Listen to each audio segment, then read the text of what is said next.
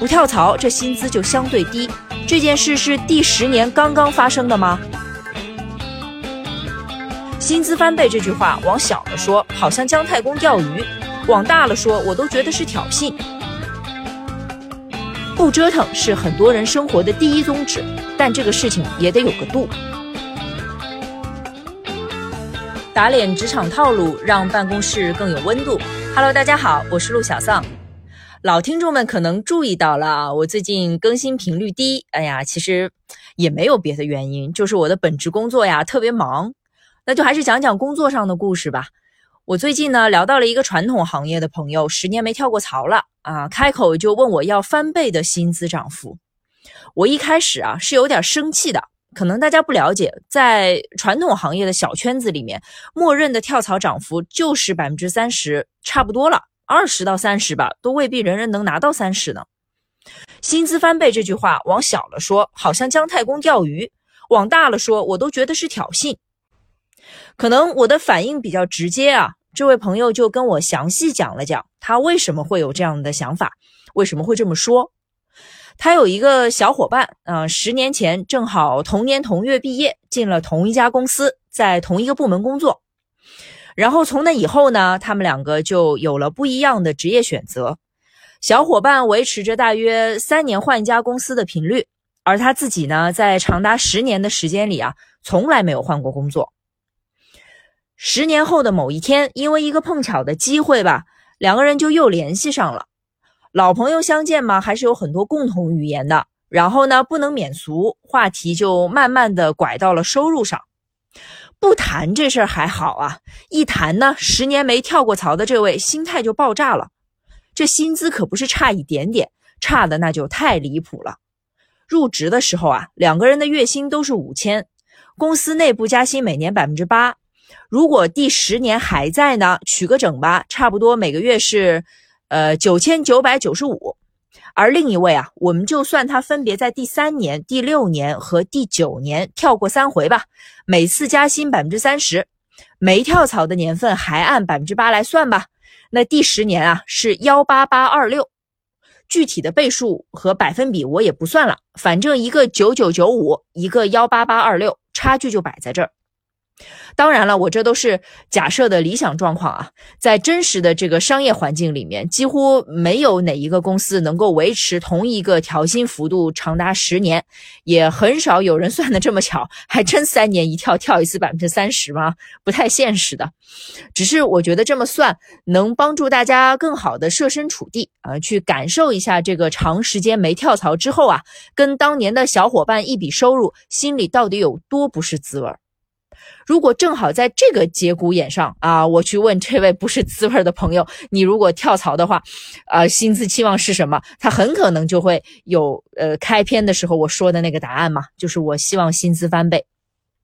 按照我刚才叙述的顺序，我相信大家都能理解为什么当事人会这么想，因为他明明跟人家是同一条起跑线上开始的职业生涯，也没比人家少干活呀，凭什么不能一次性涨到位，追平市场价呢？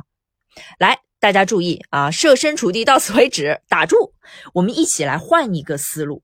假设我们现在是招聘方啊，我们手里拿着这么一份简历，十年没挪过窝了，现在出现在市场上，想问潜在的下家要薪资翻倍。这时候我们又会以什么思维来看待这件事呢？事实上，不要说翻倍。超过百分之五十，甚至在某些传统行业的圈子里，超过百分之三十的年薪涨幅都是相当罕见的。无论求职者之前有多么稳定，既然话到这儿了，我也就直说：市面上的绝大多数公司在绝大多数情况下都会因为候选人要求的薪资涨幅过大直接拒绝，因为不按常理出牌的人呢，没有理由让他上牌桌。除非是有什么特殊的原因，比如说近几年一直大火的那个新能源车的概念嘛，它导致了剧烈的人才市场波动，不然只要求职者开口说翻倍啊，大概率就没有然后了。也就是说，市场并不认这个因为太稳定耽误涨薪，所以出来要一步到位的逻辑。这里头的问题很多呀，我只说最关键的一个，就是没有谁强迫谁。这个十年不跳槽的决策是这位朋友自己做的。大家想啊，不跳槽这薪资就相对低，这件事是第十年刚刚发生的吗？是他跟十年前的小伙伴见面之后刚发觉的吗？不可能吧，这应该是一个长期存在的因素。人在职场上每分每秒都在做决策，既然这十年里的分分秒秒，他的决定都是继续忍受这份低薪不换工作，那就只能说明，在这每分每秒里，他都收获了比跳槽加薪更重要的东西。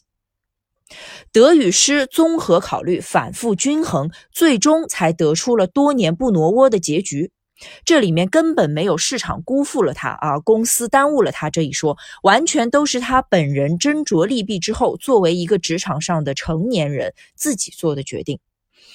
那究竟是什么东西比大幅度的加薪更有吸引力呢？啊，有可能是稳定性。很多朋友内心深处真实的想法就是打一份工，只要公司没叫我走，那我也不想折腾。其实真没怎么考虑过职业发展，这才是大实话啊！只是很多时候我们都不好意思承认。稳定性在成年人的生活里，经常跟很多别的东西绑在一起，比如说房子买在公司附近了，孩子又在这个房子的学区里就近读书了，啊，总要人接送吧？这整个家庭生活的节奏是相对固定的。这个时候换个工作，对于整个家庭来说，就可能是伤筋动骨的大事。不折腾是很多人生活的第一宗旨，但这个事情也得有个度。有时候过犹不及啊，就容易导致职业发展方面比同龄人落后很多。除了稳定性，我还听过各种别的原因吧，比如说相信了某位领导画的大饼啊，大到给股权，小到做到什么目标就升职。然后呢，或许也没兑现，但是呢，又会有新的目标提上议程啊。慢慢的呢，这逐渐就成了一个望梅止渴的死循环。综上所述，这就是为什么市场普遍认为，不管之前在同一家公司做了多久，跳槽的那个时刻，大家都一视同仁，所有人都是比能力、看机遇、接受市场的重新估值。如果之前过于稳定，那就承担低薪这个结果。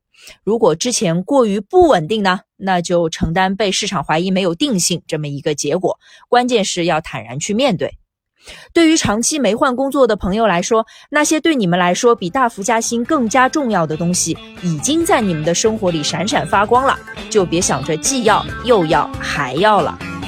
行为导致结果，性格决定命运。只要想通了这一点啊，相信各位都能在跳槽谈心的特殊场合里心平气和，求人得人。好，今天我想分享的就是这些，感谢大家的时间，我是陆小丧，我们下期节目再会。